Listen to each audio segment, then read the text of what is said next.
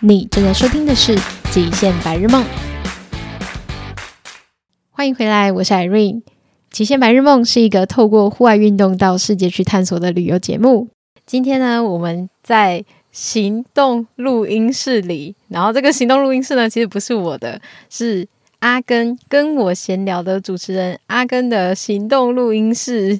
那我们先欢迎坐在我旁边的阿根。Hello，大家好，我是阿根。哎、欸，你声音太好听了，是这样吗？哎、欸，而且这一集我采访他，可是所有的设备也都是他的，然后车也是他的，然后说想要做行动录音室的人是我，所以嗯、呃，真的非常谢谢阿根 sponsor 本集节目的赞助。对对对，那哎、欸，我们现在是在哪里啊？我们现在在。垦丁的应该算是恒春的后壁湖附近的某个、嗯、呃靠海的地方，没有个靠海的地方，对吧、啊？大家也许会听到，哎、欸，其实我自己听得到，那个监听的时候有听得到，后面会有一些鸟虫声，嗯，哦，这就是垦丁的声音，哦，这就是我期待的，我期待的那个行动录音室该有的样子。那今天我们这一集呢，非常开心可以邀请到阿根来做采访。我从桃园追追追追到恒春下来，这么千里迢迢，真的是千里迢迢哎。可是其实蛮有趣的是，一开始我跟阿根怎么认识呢？就是因为我之前采访了瑞士朋友那一集的越野登山车，然后后来我就 po 在 Facebook 的。群组里面，然后那时候想要问问看台湾的越野登山车的前辈们，然后大家就推荐了阿根，然后有吗？大家有推荐我？有啊，没有这一趴吧？我只是主动参与，应该没有人推荐。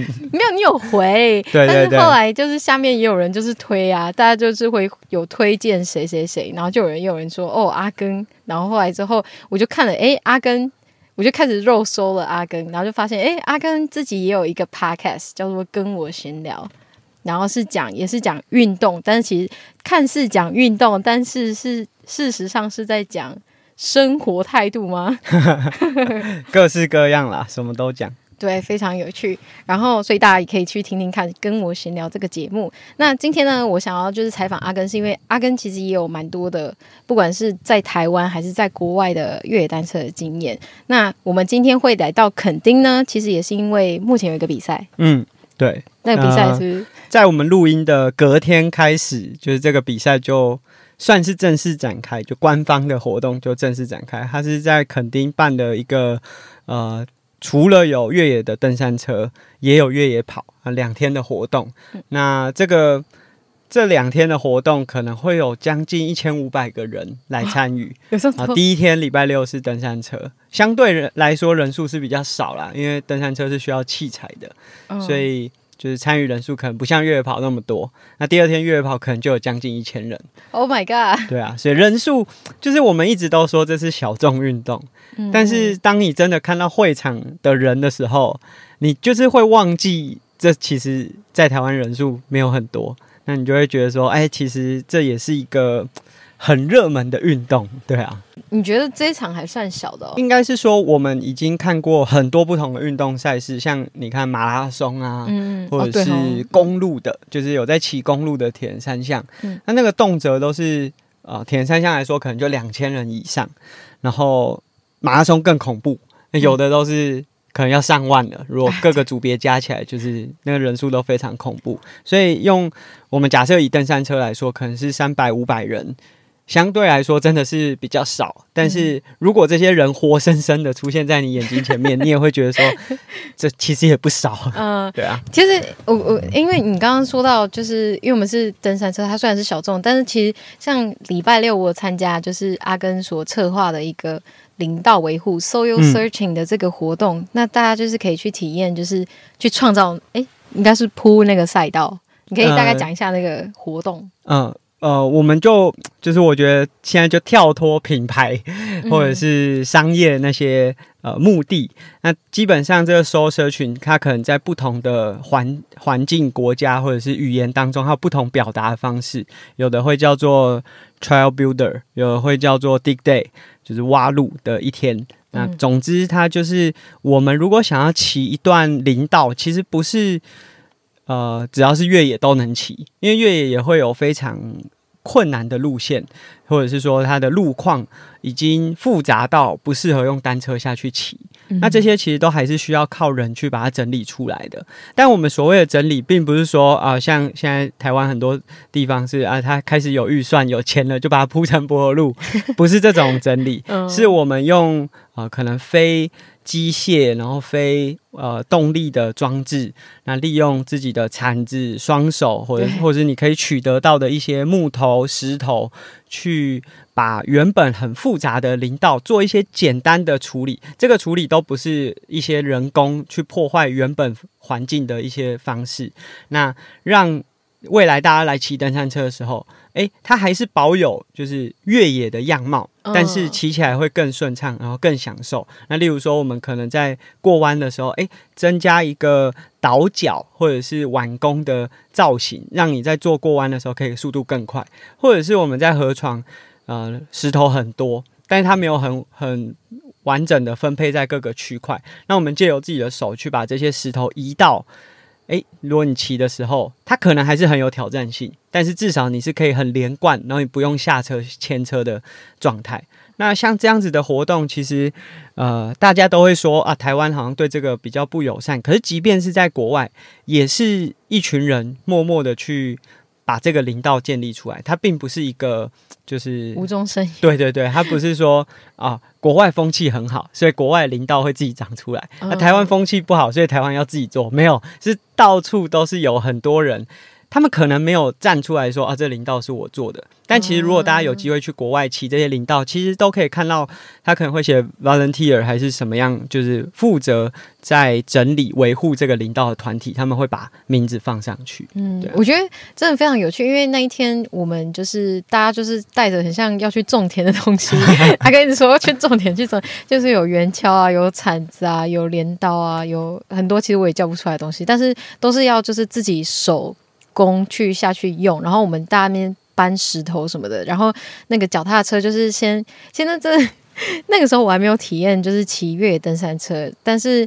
隔一天，我们就有一个越野登山车的试骑，然后那时候就我们会骑过我们昨天有铺的路，然后就会觉得说，天哪，就是那些我们铺过的路，如果真的没有那时候没有这样铺的话，我根本从头到尾就要牵车，所以会有很深刻的感受，说昨天的付出，嗯，所得到，然后这些东西其实老实说，如果我前一天我没有体验，我会以为那些东西就是自然天成的，因为真的很自然。对对对，它。土还是土，只是土被我们重新分配了一下它的该在的位置。对对，我们那时候就从河床底下，然后把那些大石头、小石头，然后也是就是大石头下面要卡小石头，然后再铺上沙，嗯，那也是一种学问。对，其实它里面是有蛮多功法的。那我们现在在做的当然是比较佛。Mountain biker 就是我们骑车的人在骑乘的这个路径，但其实如果大家可能不一定有骑登山车，那你也很想了解，其实台湾有个叫千里步道的协会哦，我知道，嗯，嗯，那他们也是也是主打就是不用任何机具，然后去维护台湾一些高山的领导。然后其实因为我们自己呃，就是像我自己在 Xterra 这个团队，或者是说我们在关心这些事情的时候，也有去参与他们的活动，所以就可以。实际的去看到说，哎，我们在走的步道，那、啊、有些你是用人工的去建了阶梯，对，这阶梯不一定是真的是灌水泥，它可能还是自然的，但它的工法可能是用了很多机动的方式去把这个路硬做出来的。嗯，但是我们就是麒麟道的人，或者是这些真的比较在乎环境的伙伴，他们会希望说，哎，我留下来这条路。有一天，如果人不走了，它可以回归到最原始的样貌。那如果人要继续走的话，它不断的去维护，它还是可以让这个自然的风貌不断的被保存下来。因为如果我们用了一些人工的方式去建了像阶梯啊，或者是一些设施的话，例如说，可能在阶梯的两侧，它的植被也好，或者是它周边的亚地貌，可能就会被改变。嗯嗯嗯。那可能过个三年五年。这个环境其实还是会有所影响。嗯，哦，我突然想到一件很有趣的事，就是我们那时候去走是同一条路线，可是有一些就是骑乘的骑士，他们会说他们可能两年、三年前有来过，可是虽然是一模一样的路线，但是因为可能大雨冲刷或什么，他们每次来参加的时候，那个同一条路线，但是会是不同的样貌，这样。嗯，我觉得还蛮有趣的。呀，其实其实。呃，我觉得越野某部分有趣的地方也是在这边。嗯、就当然，如果被破坏到完全没办法骑，会觉得有点无聊。对。可是当你每次来的时候，在骑越野的过程中，你发现，哎，上次明明也是在这个转弯，可是它需要的技巧，或者是它长的样子，其实都跟原本不一样。那个感觉是会让你一直觉得很保有新鲜感。哦，哎，我突然刚想到一个问题，就是像这次这个是因为这个赛道。呃，比赛而做的赛道，那如果平常大家想要来骑，是可以来骑的吗？其实基本上来骑是没有太大的问题啊。当然，这毕竟还是垦管处，他们会有一些规范，例如说机动车其实是不行在这个林道里面去使用的。嗯，嗯，那当当然。就是就我们自己目前观察，还是会看到，就无论是越野沙滩车啊，还是越野机车，偶尔还是会看到。那当然，就是我觉得这是在台湾目前的法规，可能都还在一个并不是非常成熟的阶段，所以可能有规范，但强制力不足，或者是说大家对这些呃相关的议题没有这么呃认知，没有那么清楚。可能目前太小众嘛。对，就是可能政府也没有这部分专门的专家或者是可以咨询的团体。当然，嗯、其实我觉得人都是自私的。我骑登山车，我主要骑登山车，我没有在骑越野机车。我看到他们的时候，我会不喜欢。对，但是对他们来说，他们也希望有一个可以活动的场地。那当然是因为现在的相关法规啊，或者是很多章程，它是没有，就是没有相关的一些明确规范，所以其实大家都是。呃，做了他觉得没有错的事情，呃嗯、但是目前就是就大家都在做因为不够成熟啦。嗯，我觉得需要的是，就是大家可以把这些东西浮出台面去讨论。刚刚也有讲到，就是有你说这个是越野登山车，然后我知道这次的赛事有不同的一个叫做 Endurance，对，然后还有叉 C 什么，所以这些越野登山车这么多种，你比较喜欢的是哪一种？嗯，其实应该说，我每一个。项目都还蛮喜欢的，就无论是看还是关注，但是因为我自己比的比赛都是叉 C，它的全名叫做 Close Country，然后 Close 就是会用 X 来表示，所以在台湾都叫叉 C。那呃，它是一个相对来说体能负荷会比较就是专注，就是会专注在这个体能上面，技术的部分会稍微少一点点，但是。这个稍微啊，就是大家可能就想说啊，那可能就是骑骑草坪啊，或者是没有那么困难的路线。但其实这几年这个 Close Country 叉 C 的路线也是越来越难。那刚才你讲的这个 Enduro，它其实是一个算是这几年，可能这五年吧，浮出台面的一个项目。嗯，就它技术难度蛮高的，非常高。可是。以前就是可能大家在讲这种下坡赛，或者看影片这种从大峡谷这样跳下来的这种哦，那个叫 endurance，呃，这不是，就是大家会觉得说那个才是技术性很高，哦、但是它好像不太需要爬坡，它就是专心的往下。哦、可是像 enduro，为什么它会叫 enduro？就是因为它除了你要下坡之外，你在每一场赛事每一个分站到每个分站之间，你有下就会有上嘛，嗯，那你要靠自己的人力骑回到原本的起点，那。这个骑从可能溪谷啊骑回山顶的这个过程是不计时的，但是它会有一个关门时间，就你也不能把这个时间拖得很长。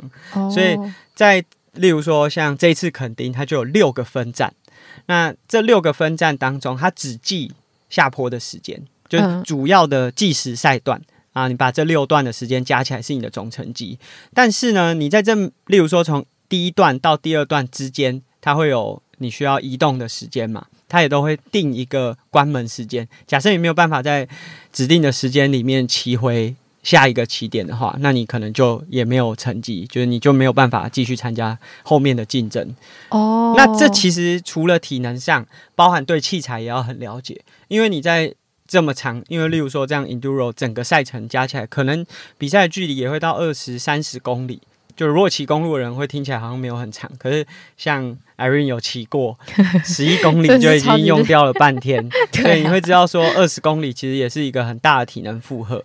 那在这过程中，例如说你有单车机械故障，或者是有各式各样补给呀，反正你就是要靠自己的能力去把这些东西，无论是维修好还是顾好自己本身，就是补给呀、饮饮饮用水啊，或者是你的器材的设定啊，这些你都要靠自己去调整。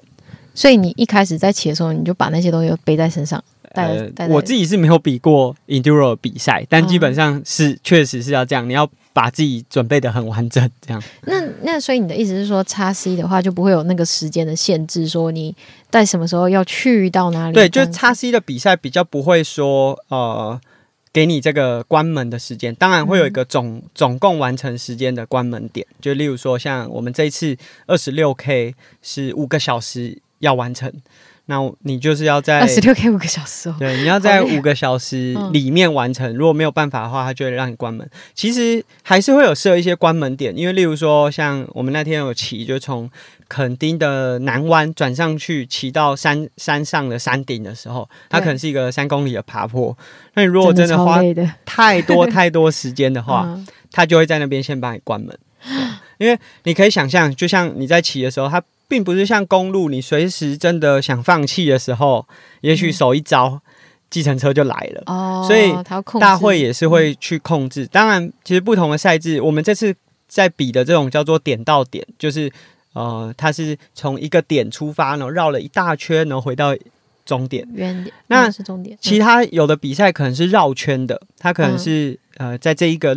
呃，可能四公里、六公里的赛道里面，然后不断的绕圈，所以其实不同的比赛它有不同的规范和呃赛制的设计。嗯嗯嗯，那其实我觉得，呃，要理解就整个赛事是很困难的，因为赛制真的太多种了。对、嗯，那我觉得大家可以去关注其中一个，你觉得也许风格是跟你最像的，就像现在也有很多人是不比赛，他想要骑台湾高山的林道。那他没有特别的比赛模式，但是它的骑乘风格就会比较类似我们讲的这个 close country，就是比较轻度，它对体能的负荷是比较大的。嗯，所以那就是我的我的菜。但是它也是需要蛮多体能的。真 的真的，那天光是爬坡我都快要喘不过气了，就是第一次。哇，我觉得骑越野单车跟我想象中很不一样。就我之前去找瑞士那个朋友的时候，我才发现他教我骑的真的很平哎、欸，就是 那时候我这可能就是一个幼幼班，这次我真的有吓到。大概对国外的人来说，那个就是产业道路，因为他在国外，他们可能不是所有的产业道路都会铺设柏油，但是 台湾的特例就是，如果车要开，他们就会铺柏油，但是在国外，他们也许只是稍微硬一点的。的越野道路，嗯，我们那时候也是有骑进去森林里啊，嗯、但是就就就没有这么可怕。可是我真的很享受，就是下坡的时候，嗯，但是越野单车，我觉得大家真的是可以去体验它，但我觉得还是有人教，因为这真的不是一个像如果你。觉得你会骑公路车，你就会骑越野登山车，真的是大错特错。对，对，那你刚刚讲到这个就是比赛越野登山车比赛的，然后又讲到国外的时候，就是我之前有问过那个阿根，他有讲到他有去过几个国家，嗯，参加不同的越野登山车，你可以跟我们分享一下你去了哪些地方吗？其实都不是真的单纯只比越野登山车，是比 Xterra，就是越野三项，它基本上就是游泳、越野单车、越野跑。啊、一个人做三个，对对对，三个会串串起来，就跟大家听到的铁人三项顺序是一样的，嗯、然后也是有中间有转换，然后你中间是不能休息。那只是他把路上骑车和跑步的这两个项目改成了呃，在这种林道当中的挑战。所以要说难度有提升，其实，在登山车的技术上来说，相对就不会那么难，因为它前面有游泳，后面有跑步，所以它不可能把它难到就是你要真的是。登山车就把你搞死，但是它也是会有蛮对，也是会有蛮多的挑战的。那我去过的国家，如果以亚洲来说，就是中国、日本两个国家，那加上台湾啊。那如果以国外来说，我去过纽西兰两个不同的地方，一个是 Rotorua，一个是威灵顿，两个不同的地方都是在北岛。然后呃，另外一个我觉得比较特别就是大溪地，因为这是。就我大概只有在广告啊，或是电影里面有听过人家讲这个地方，嗯嗯，我也是真的，对我也是真的去要去的时候开始研究，才知道说哦，它是在它在太平洋的，就是南半球的太平洋，然后是在哪个地方？嗯、我也是真的自己要订机票，要去研究说它有多少时差的时候，我才知道哦，原来是一个这样子的地方。所以你就你自己去哦，其实呃，三场比赛。基本上都有跟就是一个 team 台湾的伙伴一起去，那只是有些比赛是我跟着台湾的 Xterra 的工作人员一起到现场，那有些比赛是只有选手去，那有有的时候是我自己先飞过去，然后再跟他们会合，就是。不不太一样，但是我其实并不是真的就完全自己一个人。嗯，那比如说像你去亚洲啊，或者是纽西兰，或者是大溪地，他们的天气应该都很不一样。你在台湾要怎么样知道到时候的赛况的天气，或你会去做模拟之类的吗？嗯，其实差异是真的蛮大的。呃，大溪地当然跟台湾很接近，那个海岛国家，然后热带，然后。呃，天气很好啊，有时候会下雨，所以湿湿度也是蛮高的。嗯，那但是像纽西兰或者是我去日本，刚好日本是九月，而且他们那是高山，然后一日本哪里啊？呃，它是在群马县的其中一个山区啊，就是它交通也不是非常方便。嗯嗯嗯嗯那叫做丸沼，很多地方很多人会去那边滑雪，要比较在地的人才会去滑雪。就是大家比较常听到的滑雪圣地，可能不是这个，嗯、但是还是会有一些人在那边。那它的高度是一海拔是一千五百公尺，天，所以 所以是蛮高的，所以温度呃水温，因为我们要游泳，水温是十七度。然后这身上有可以游泳地方，湖，它是湖泊，对对对，哦、所以是一个蛮特别的地方。然后。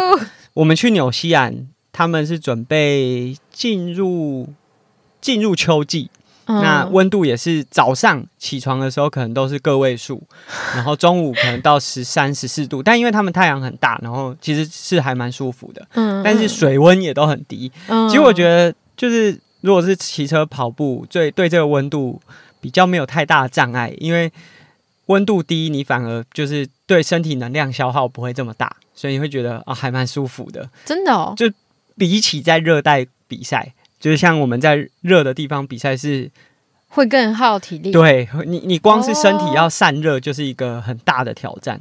哦、那在就是只要不是下雪啦，就对我们来说，嗯、这种十十五、十六度，其实比起来蛮舒服的。哦。但最大的挑战就是水温，因为台湾没有那么低的水温。嗯。其实你说低是多低啊？那边就十七度。十七度的水温，嗯、那那种一定是要穿防寒衣。然后，因为台湾其实没有那么低的水温，所以我们用防寒衣比赛的机会也不高。然后下水之后的感觉也会就是比较没那么适应，因为台湾你也许可以在一般的泳池穿着防寒衣，但是你没有办法适应十七度的那样子的。水温，所以你可以看到那边的人可以不穿防寒衣，然后就在那里游泳，只穿一件泳裤。然后我们就真的没办法，你光是穿着防寒衣，你还是会觉得头会痛。嗯，呃，那加上像我刚才讲日本，或者是我们去中国是去昆明，那是两千公尺的海拔，所以还会有缺氧的这些问题。所以，就我觉得比每一场比赛，它一定都会有环境上的改变。那有些我们可以克服，例如说温度比较低，那或许我可以去特别找。就是没有温水的游泳池，这个可能，嗯、但是其实也不会低到那么低，大概也就十九二十度。对，那海拔这个就是我比较难，就是找到适适合的环境。就当然我们也可以去高山，可是对花费来说是一个大笔的支出。如果你为了要备赛，然后跑去高山的话，备赛就会蛮昂贵的。嗯，那所以比如说像那种。嗯、呃，在比赛的过程中，像你说到那个两千公尺上，你到那边如果突然不能适应，有有这个经验吗？就是其实我自己算，就我们自己也有比过台湾在高山的比赛，就是单纯可能骑自行车的比赛。那我知道自己的状况，然后我觉得自己比较幸运的是，我们那时候帮自己安排，就日本站比完，隔一周就要去昆明啊？什么？刚刚 是连着？对对对对对，所以疯狂哦！这看起来有点累，可是后来发现，哎，这个策略还不错，因为日本的海拔高度是一千五，然后会最高会就是爬坡爬到最高会到一千八，所以这个高度对人来说还没有到，就是可能会有高原反应不适应的感觉。嗯，那我们在日本待了好像十天吧，然后再去中国。嗯、那去到中国就是从将近两千公尺，但是因为我们已经在日本待了一个礼拜，已经稍微适应这种高海拔，而且我们还比过赛，就是有强度。对，那再去中国的时候就发现啊。其他跟我们同行，但他们没有去过日本站的，很不适应。哦，是，而且甚至是因为他们可能也不了解，所以他们可能刚到了前两天，因为没有什么时差嘛，所以到了前两天他就做强度，可因为我们上高海拔不能马上把强度拉那么高，他们就感冒了。那反而是，虽然我们在前一周已经完成日本站，其实还蛮累的，啊、但是因为已经有做过强度，然后身体也比较适应这种海拔的状态，所以在昆明比赛的时候，哎、欸，状状态反而比较好。所以我觉得那是运气啊。但是就是从这样子的经验当中，你可以学习到说啊，那也许未来我想要去高海拔的地方比赛，那我在前面可能没有地方适应，我可以在台湾可能不用那么高的高山。先做一些训练，嗯、那也许也会有帮助。哦，就是要先暖身。对，就其实我觉得这个就是能够一直去国外比赛，真的是大幅提升。因为那时候是二零一九年，就大幅提升就比赛的经验，就对，还有对自己的了解。嗯嗯，那你有觉得，比如说像你去那些地方，比如说你去纽西兰骑领他们的比赛越野登山车，或者是你在每个国家，你觉得他们的？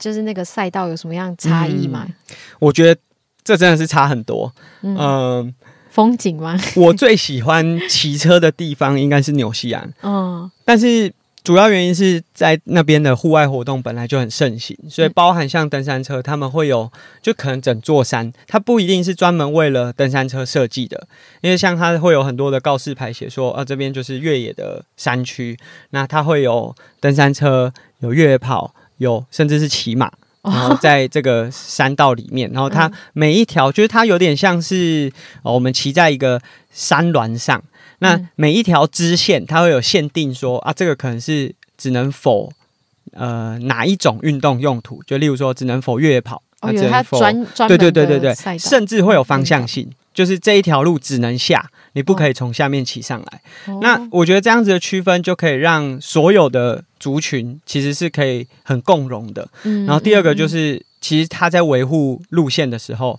他可以很专注的为单一族群去设计。欸、就像我们如果是越野跑的话，嗯、我们可以不用那么担心说，哎、欸，这个路况哦，石头的排列，因为人的步点是可以就是很灵活的。嗯、可是你在骑登山车的时候，它需要很连贯。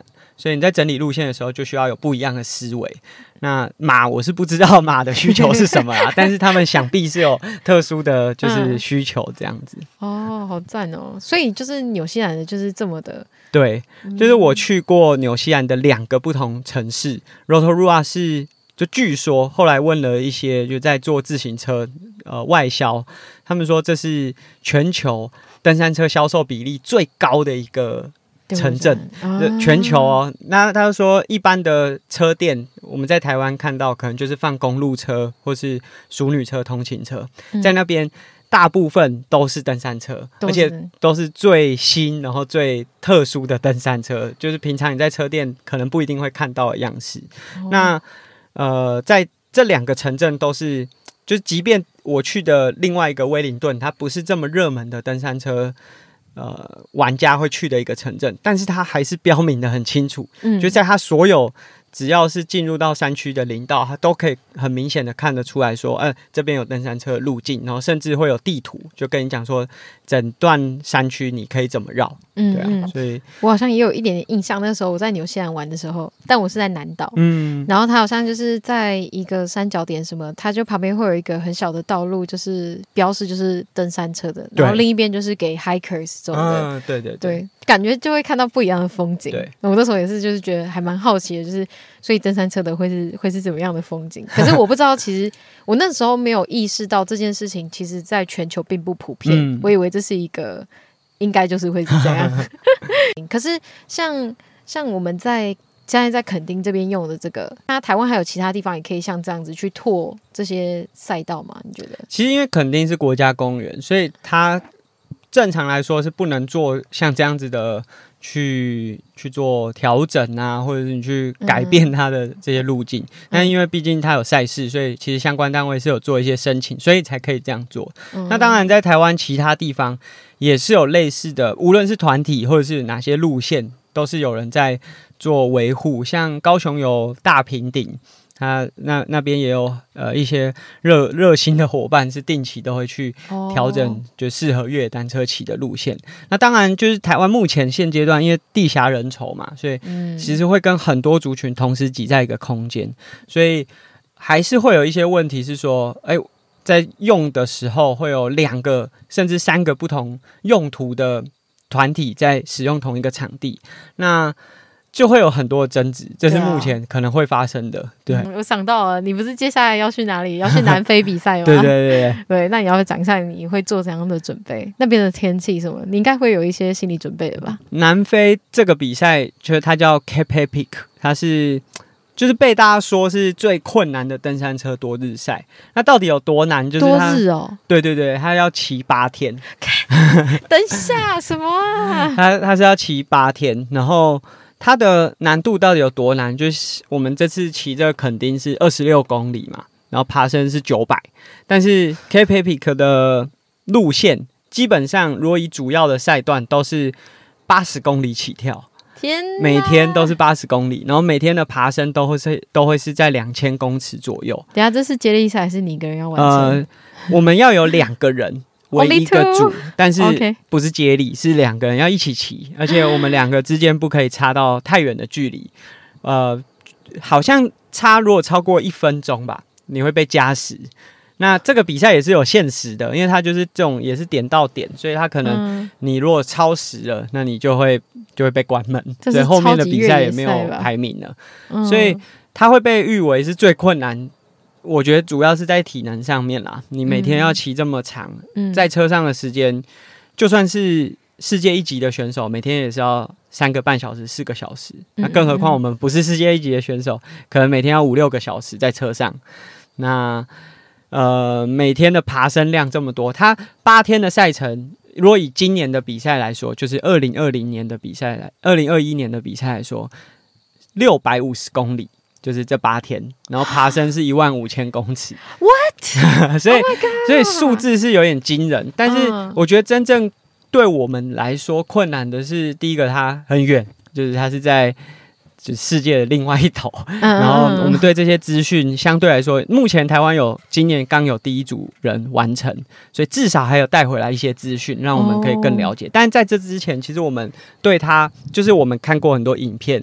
呃，看过很多资讯报道，可是我们也没有真的体验过，所以你会不知道到底要怎么准备。因为其实越野在每个不同的国家都有不同的风格，像我们刚才讲纽西兰的，它就是非常的流畅，我可以用流畅来形容，因为它呃去维护这些林道的人是非常庞大的组织哦，那所以它的林道被整理的很好。嗯，那垦丁就是相对来说是比较原始，然后。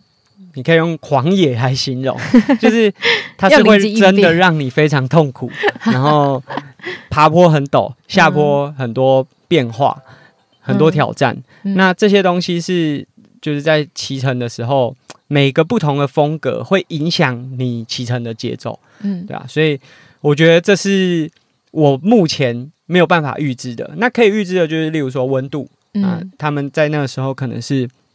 春秋这种气温，所以相对来说是还算蛮友善的啊，不是像大家想说哦，南非是不是非洲就很热很痛但是相对来说温度还算宜人，但是其实有很多东西是没有办法在台湾模拟的，就像路线啊，嗯、或者是你要八天都骑这么长的距离啊，就是目前我也还没体验过，我没有尝试过一次，就是骑大概八十公里，然后爬升两千五。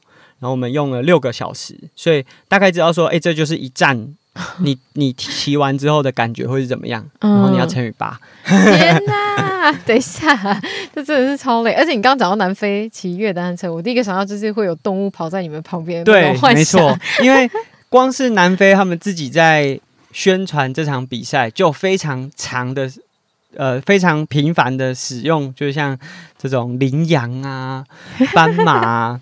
是还没有看过狮子啊。等一下，所以真的会有，真的会有，真的会有。而且今年的有一张照片很有趣，就是两个骑士骑在这个就蜿蜒的土土径上面，嗯，然后旁边有一只很大只的鳄鱼，那鳄鱼的大小比骑士还要大。等一下，真的假的？所以这真的会发生哦。所以它是真的，就是骑在呃相对来说，就台湾会认为是非常原始的一些路径上啊。我可以就为了这个而报名。呃，对，但是它的。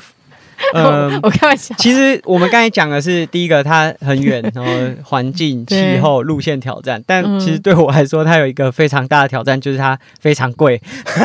哦，对，你有讲到这个比赛，我们两个选手的报名费，就光是报名这场比赛花费是六千块美金，台币是台币是大概十。十八万了吧，快十八万。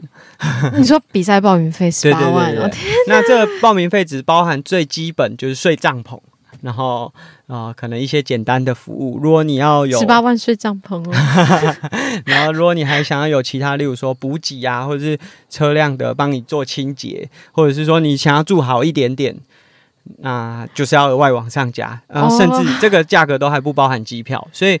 其实我们这样算一算，一个人去可能要将近二十万的花费。Oh！但它其实也不是光是贵而已啊，它也很难抽，就是要拿拿到这个名额。它是如果你不是职业选手，你可能就是要用抽签的。哦。每次报名就是抢的很凶。那我的 teammate 算是很厉害，他抢到了。哦。那原本。呃，二零二一年他其实就可以参赛，但是我们就是考量疫情的关系，嗯嗯，所以没有选择在二零二一年参赛。我们就决定明年的三月要去参加这场比赛。这样。天啊，那你是那你是已经期待这一场很久了吗？对，真的是很久，因为我自己骑自行车就不分车种，我骑自行车到今年是第十二年。嗯，那我大概骑了第二年，我就发现这个比赛，嗯、就是这个登山车的多日赛。然后我从二零一三年，因为我开始有在一些呃网络媒体写报道或者是产品评测，嗯、所以我从二零一三年开始，几乎每一年我都会去报道这场比赛的一些当年可能比较有趣的事情。嗯嗯嗯。甚至我到二零一四、二零一五年，我是每一天只要完成比赛，我会和大家分享就是赛事的 highlight 这样子。那所以所以我是非常就是关注这场比赛很久。嗯嗯。那。就是一直也很希望可以去啊，但是它有这么多限制，就第一个体能上的限制，嗯，经济能力上的限制，嗯，然后时间上，就是你去八天的比赛，少说也是要两个礼拜以上。那在我学生时期，当然就光是第一个经济问题就已经先把把我打趴了，嗯，然后第一。第二个就是体能上，我也还不确定自己有没有这个本事可以去挑战。嗯，那再来还有一个就是你一定要找到一个队友嘛，对，你的另外一个队友也要能够符合这所有的条件。所以，呃，我们我其实也很佩服第一组就已经去的。其实这个组合他们是在二零一九年就已经取得资格，要在二零二零年挑战。对，他们都已经飞到南非当地，就因为疫情的关系。嗯赛事取消哦，就在赛事前一天才公告。啊，所以就是我其实是一来敬佩他们啦，然后也为他们感到非常的遗憾。真的，那他们后来就在今年被移到二零二一年的十月底举办这场赛事的时候，啊，他们组合也有做一点点调整。那最后顺利挑战，然后其实因为像这些骑的伙伴也是我就是也许就是刚骑车的时候就认识的伙伴，所以我们都觉得说啊，这真的是很困难的一个一个壮举啊。对。他。他们也有跟你分享说这件事情非常的挑战。其实他在去之前，就是我们在今年的三月肯丁的 Xterra 在办之前，其中一位伙伴啊，我叫叫我们都叫他柚子，嗯、然后他就有他没有报 Xterra 的这个越野三项，但他就是觉得说，哎，肯丁的赛道也许跟那个南非很接近，所以他就搭着我的车，然后来这边一起练习。嗯，然后我也有跟他讲说，哎，我有。考虑要参加，当时还没有确定说就是二零二二。那跟他聊完之后，然后他去了南非完成这场比赛，然后住回来台湾，在住防疫旅馆的时候，哎，我们公告说我们要去，然后他就很主动的就私讯我，然后跟跟我分享很多资讯。所以其实我觉得就是这圈子虽然很小，但是大家都非常热心，然后很愿意 share 很多的资讯，很团结。哎，所以他。有说他是睡帐篷吗？他们应该有升级啊，所以花费应该也是所费不貲。我就觉得很妙，所以他那他他们的过程中有遇到什么困难？就是你在听完他分享之后，你会觉得最大对你来说最大的挑战是什么？有有需要做心理准备什么？其实我觉得，因为你已经很很了解说这个已经真的是。超人般的负荷，所以你你自己心里会有一个底，但是在你还没有骑之前，那个底都是无感的，就是你知道很难。哦、然后像他们有遇到那种当天下大雨，嗯，然后温温度可能因为他们是十月去的，不是像正正规正常都是三月。那因为疫情，他们今年是延到十月，嗯、所以气候又有点不同，哦、所以他们在温度上有遇过开赛的时候，可能是个位数的气温。那对。就是个位数的气温也不是不能骑，但是对我们这种在亚热带的国家的人来说，就是挑战是真的蛮大的。真的，装备的准备啊，就即便你已经准备好全部的装备，可是你在台湾是没有机会穿着这些装备去做尝试的，所以那感觉也是会很不一样。嗯、哦。哎、欸，那我突然想到，我们聊了这么久，我一开始本来要问你说，请阿根做自我介绍，然后我就 直接跳完。那其实刚刚也有讲到，大家应该听这么多，也知道，就是阿根他是非常厉害的一个，不能不能只有说越野单车，就是你各种车你都有在骑。嗯，然后那你自己还成立了一个工作室，对，那你可以跟我讲一下这个工作室啊，嗯、怎么会成立，是什么样的契机？然后你们工作室在做什么的？就是也不能说你们啦，就你，因为没有你们，你 就是一个人，可能听起来很大。呃，就是我的工作室叫深耕运动事业工作室，那叫这个名字主要是因为就我的名字里面有个耕，然后所以我就用这个名字取名。主要当然就从字面上一定是跟运动相关，嗯、会有这个工作室，很主要的原因是，就是大学要准备毕业的时候，大家都要开始找工作。那我那个时候大三，然后我读的是这种运动科学啊、运动训练相关的，在其他。呃，可能已经毕业，或者是类似学系，大部分人出去就是当，也许是健身房的教练，或者是体育老师，专项的教练，就是专门的某个项目的教练。哦、但是都还是会有一些限制，例如说，你如果在校队当教练，那你可能就是会有很多的规范啊，然后会在一个框架之下。嗯、那在健身房当教练，那你可能就会变得很商业。嗯、可是我想要做的很多事情是。第一个，它很有专项性，它可能是像我是主要从事耐力运动，自行车、跑步、游泳、铁人三项这一类的。嗯，那我喜欢这些专项，可是我又不希望就只有这些专项，哦、又希望可以是，就例如说，可以跟更多的青年选手去做呃互动，无论是让他们就是有更好的发展，还是说呃。可以协助这些青年选手在运动表现上面有一些提升。等一下，那你说的青年是几岁？我跟你说，阿根他讲的好像啊，你你听他听起来他是不是经过风风雨雨？可是他今年才二十九。青青年是真的很青年，青年是十六岁以下的那种青年哦，真的、哦。对，所以这么你说你栽培他们这样，就是我自己也不敢说栽培，就是。借由自己有限的资源，去尽可能的帮助一些选手。嗯、到目前为止，应该有超过十位选手，就是从我那时候工作室成立出来，嗯、很多现在也已经大学毕业了，然后可能自己也有自己的发展。那我我也很开心，嗯、就是因为毕竟在台湾这些运动选手。很长就是被框架框在里面，嗯，你可能就是练到一定程度，成绩好的继续往更高的层级、更好的学校或者是国家队发展。那成绩比较不好的，可能就呃选择往无论是运动休闲，还是说去考教程啊，就去当老师。嗯，我我当然没有觉得说呃什么好什么不好，但是这边是。只有这两个选择，嗯，嗯，嗯，所以很多学生其实或许他有第三、第四个特质，但是因为在这样的框架之下，他们没有机会把他的那个特特质发挥到最大，嗯，所以他们如果只有这么就是两种，一个就是继续继续往竞技运动，那竞技运动到了一定程度，他也是会变成专项教练，因为台湾很多法规是会让这些竞技选手有相对比较。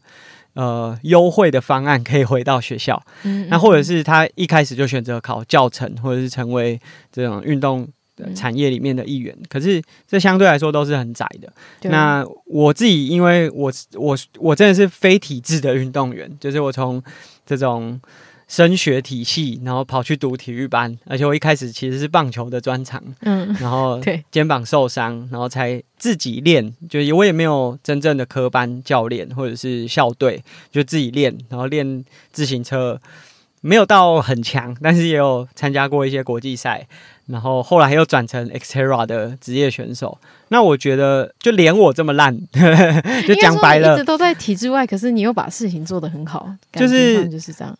好像都还是可以糊口饭吃，甚至我在去年还就是有进入到国家队，就这个体制内的，就是国家队里面走。你虽然从体制外自学，但是你还是进到了国家队。对对对，所以我觉得没有就是这么多的尝试之后，会发觉发觉说，其实没有说一定要用什么方式，你才有机会变成什么样的角色，而是你对自己有没有做好准备，你有没有准备好去接受。更高的挑战。那我觉得，当然，我一部分是运气比较好，都是在对的时间遇到对的，无论是赛事单位还是团体，那他们给我一些资源，给我协助。可是，我相信，如果连我自己运动表现不是这么好，都可以走到这样子的话，那那些运动表现更好。因为说真的，我们自己当过运动员，知道其实运动员的反应或者是思维，其实是可以很快速的。他们只是过去没有。没有人跟他讲说，你可以这样想看看，对啊，嗯嗯、所以那好像讲太偏了，就是没有讲回工作室这一块。那总之，这个工作室是在我大三的时候我就成立，然后当时的想法就是说，因为那时候我也有在接一些教学，然后就想说天真啊，就想说哦，我那时候一个月呃一个礼拜上两堂，然后每个礼拜就有可能五千六千的收入。嗯、那如果我变成正职就是我专门做这个，然后每天都有课，然后那我是不是就可以养活自己？然后有个工作室。当时其实真的蛮天真的，因为你后来出来之后就知道说，一个礼拜两堂不难，但你如果要一个礼拜五堂，那就是另外一个 level。它就像你考九十分要变成一百分的那个难度。那后来就是慢慢的也有很多的改变，就例如说。教学的比例其实没有那么高，反而在接很多行销的案子，然后很多呃跟品牌的合作。总之就是有一种你既然创了这个，倒了是不行的，很丢脸，然 后继续撑下去的感觉，对啊。所以就这个工作是从二零一四还是一五年左右就创立，然后到现在，然后我现在其实是有别的正职的工作，但是这个工作室就是一直都还是有在 run，还是有在跟。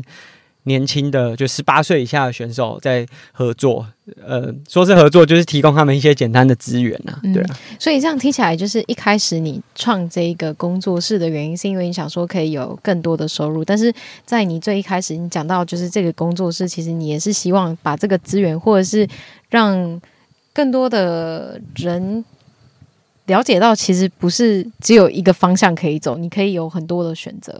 对，就是其实我们自己。我自己 support 的很多运动员，他们都未必是真正，就当然他还是科班的运动员，可是未必是最纯的。我所谓的最纯，就是棒球队的棒球选手，这是很纯的，嗯、就是他是没有没有走偏门。我们有很多是，他可能很想练铁人三项，但其实台湾没有铁人三项的校队，他可能是游泳队的，甚至我们有那种在这种呃高中是算是第一志愿的，他自己很想练，然后自己出来练，那。像这样子的选手，其实一直以来在就台湾的价值观里面，都会觉得说：啊，你就你为什么不好好做好一件事情？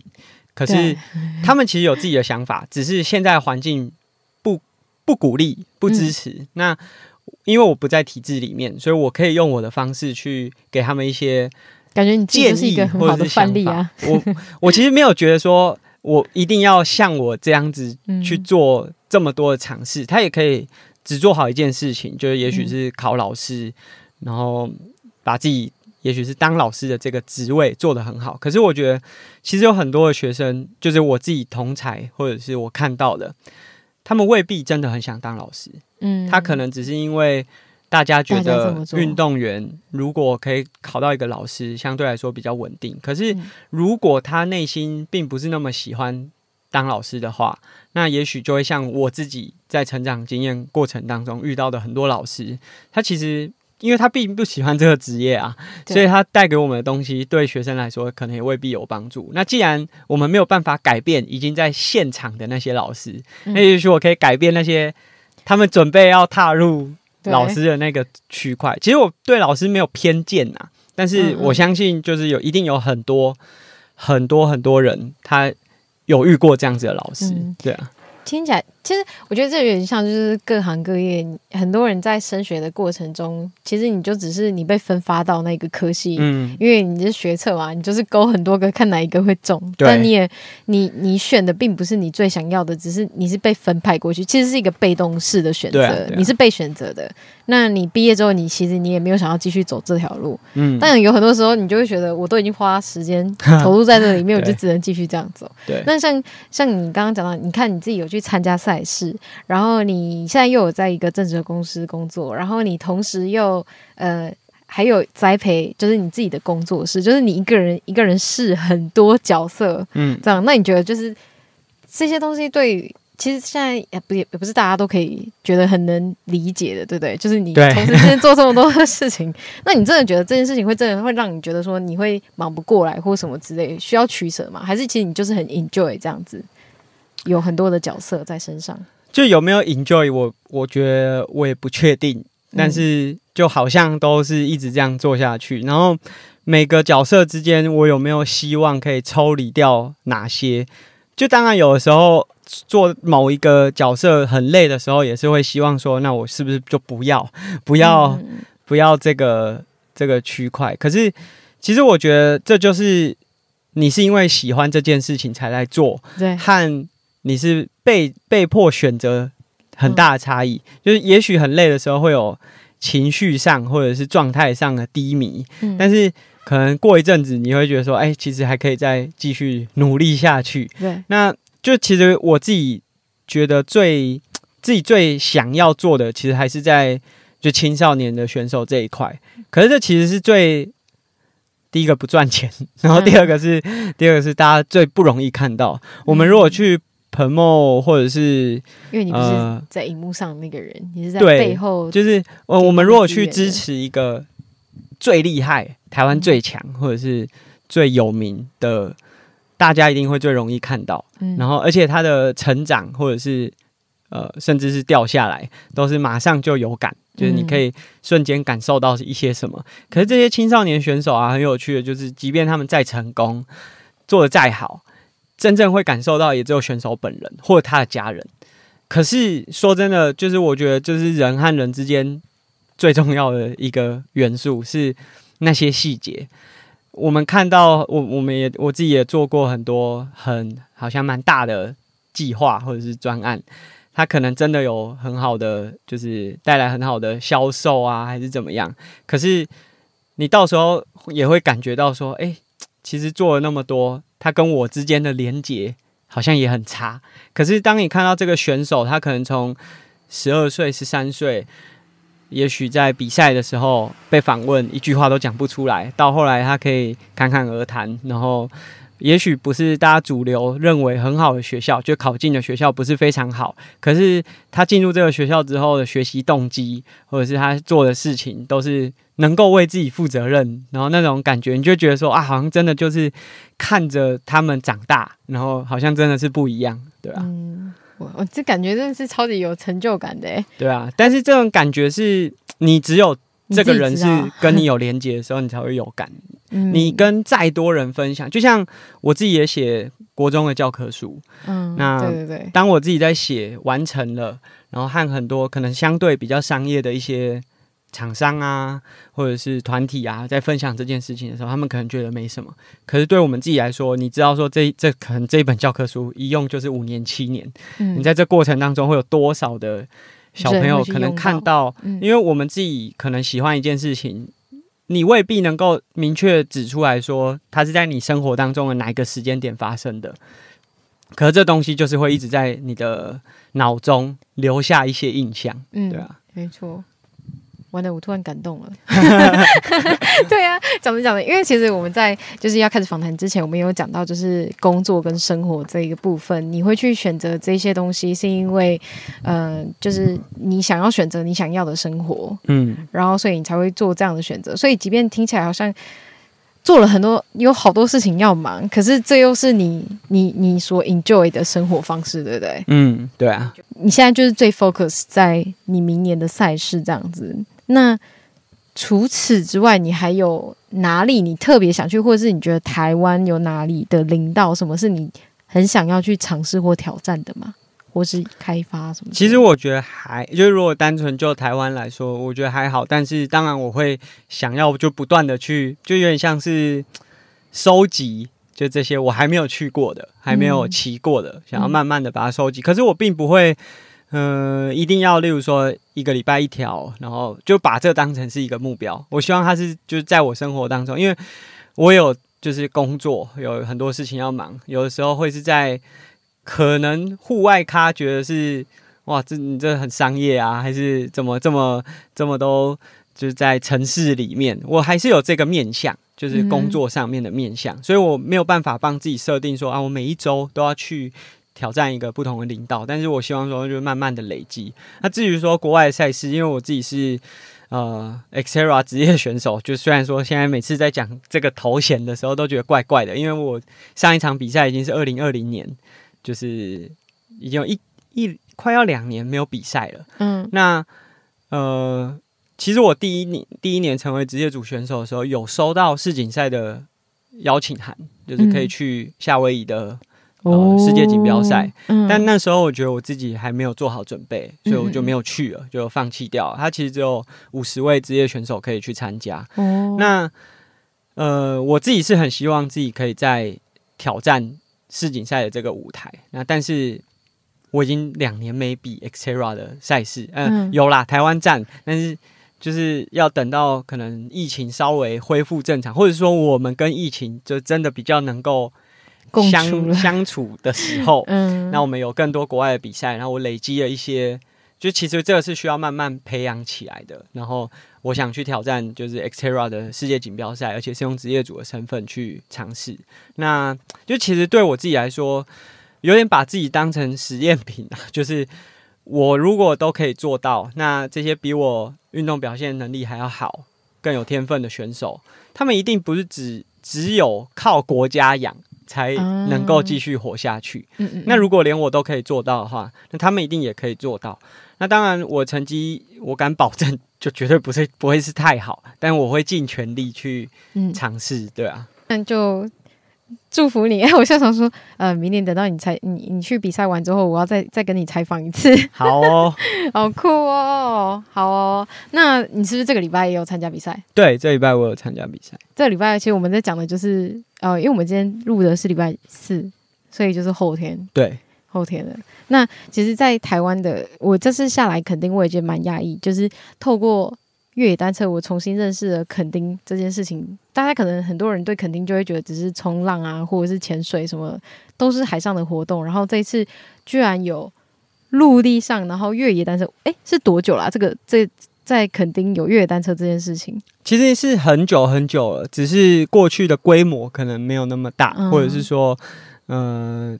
投入的资源没有那么多，但是其实已经有蛮长一段时间都有人会来这边骑车啊，或者是办一些小型的活动这样。原来如此，但我这次真的是因为越野单车而重新的认识了垦丁，所以大家如果有听到这一集的时候，呃，我猜比赛应该已经结束了。嗯，可是我相信大家一定可以去查查看，就是比如说沙野垦丁啊，或者是垦丁越野单车，大家有机会可以来垦丁体验的话，我相信。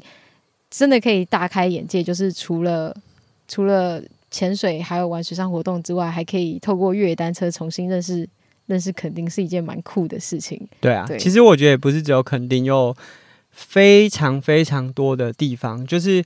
我自己本来不是就不是一个就是会一直说啊国外很漂亮啊，或者是国外很很很好的人，因为其实我我自己去国外的经验，就当然这几年有稍微多了一点点，可是没有那么多。但是我因为骑车认识到的台湾，真的跟大部分人认识到的台湾有很大的差异。所以当我意识到这件事情的时候，就发现其实大家对台湾的认识真的还太少。就我们当然我自己也不算多，可是真的有很多地方非常非常非常漂亮，然后很值得大家去看。然后而且这些你遇到的人也会很有趣。就是我们像啊、呃，我来垦丁之前，我们去了这个卓社，它是在南投的一个山区。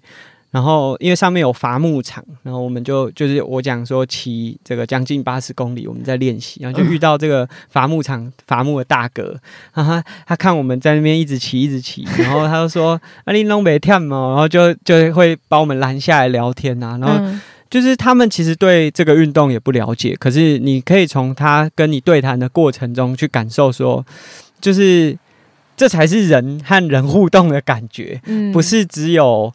就是你好像走进一间店，然后他跟你介绍他的产品，就是他他虽然也许他这辈子也不会骑越野单车，可是他就是会感兴趣，他就是很想了解多了解你这个人，或者是你在做这件事情。然后当你在跟他分享这件事情的时候，无论是他惊讶的表情，还是说，哎，你从。他在做的这个工作，因为像我们也不知道伐木到底怎么进行的嘛，嗯、所以我们在跟他聊天的时候，认识到他的工作的时候，那个、嗯、那个互动才会让你真的觉得你自己是哦，原来台湾有很多我不知道的地方，嗯，对啊，好酷哦！这跟那个感觉很像在旅行，就是你会遇到一个完全跟你不同背景的人，没错。然后因为这件事情认识，对，so cool。像你在我在骑单我在骑越野单车的时候，我的脑海里面会有很多唤起我。学其他极限运动的记忆或者什么？嗯、那你在骑越野单车的时候，你在想什么？其实我觉得很专注。我觉得当你从事的运动越来越多，呃，从事一项运动的经验越来越多的时候，就是你已经忘记你那时候在想什么，就就真的就是享受。就例如说你在。哎，当然，等等，他这样讲是因为他已经专业了。我那个时候完全没有办法享受，因为我要去想那个教练跟我讲说，好，屁股要放低，坐往前面，然后什么什么什么。我脑海里面对你们来说，这些东西应该已经是就是对对对，就是身体的反应，嗯，对，所以可以享受。我们已经没有就是去在意说啊，这个动作到底怎么做，因为它已经变成是一个习惯了。那当然，就例如说这个长下坡真的很长很长，然后速度又很快的时候，那种享受是你会很想要在山里大叫。然后像因为我这几天我可能就是会很。早就可能五点起床，然后五点呃六点就开始骑车。你的影片里面有动物，对对对对对，领先集团。对，不管是你看到那是狗，但是我们有拍到那种鹿，哦、大概比我现在我们坐的这台 T5 的车还要大，然后就这样狂奔起来的那种感觉，然后就想说哇，这个这个真的是你平常你很难想象说你会在生活当中，好像这个东西跟你。贴近在一起，对啊，哦，好爽哦！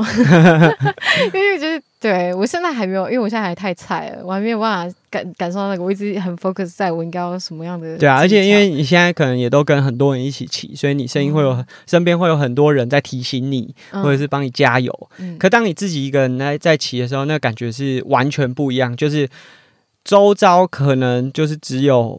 自然的声音，就是风吹啊、树叶啊，或者是你的轮胎跟地面的声音，嗯、所以那个感觉，他如果如果是一个旁观的人，他会觉得你现在是很躁动的。就你一直在车子上面动来动去啊，或者下坡转弯啊什么。可是对你当下来说，你自己的心里是平静的。当然有时候很嗨，你会想要喊出来，但是是其实是很平静的。我觉得这个一定是所有从事户外运动，就你可能攀岩啊、跑步啊，或者是啊玩一些对玩一些运动的时候，都会有一个共同的感觉，就是身体是很激烈，甚至是疲劳，但是内心很平静的那个状态。嗯。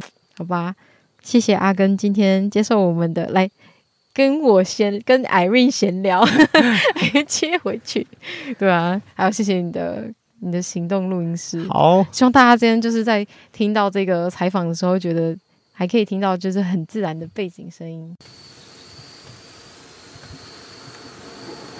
大家如果就是想要知道阿根的事情，你们也可以去听听跟我闲聊，就是他的频道，他还有 YouTube。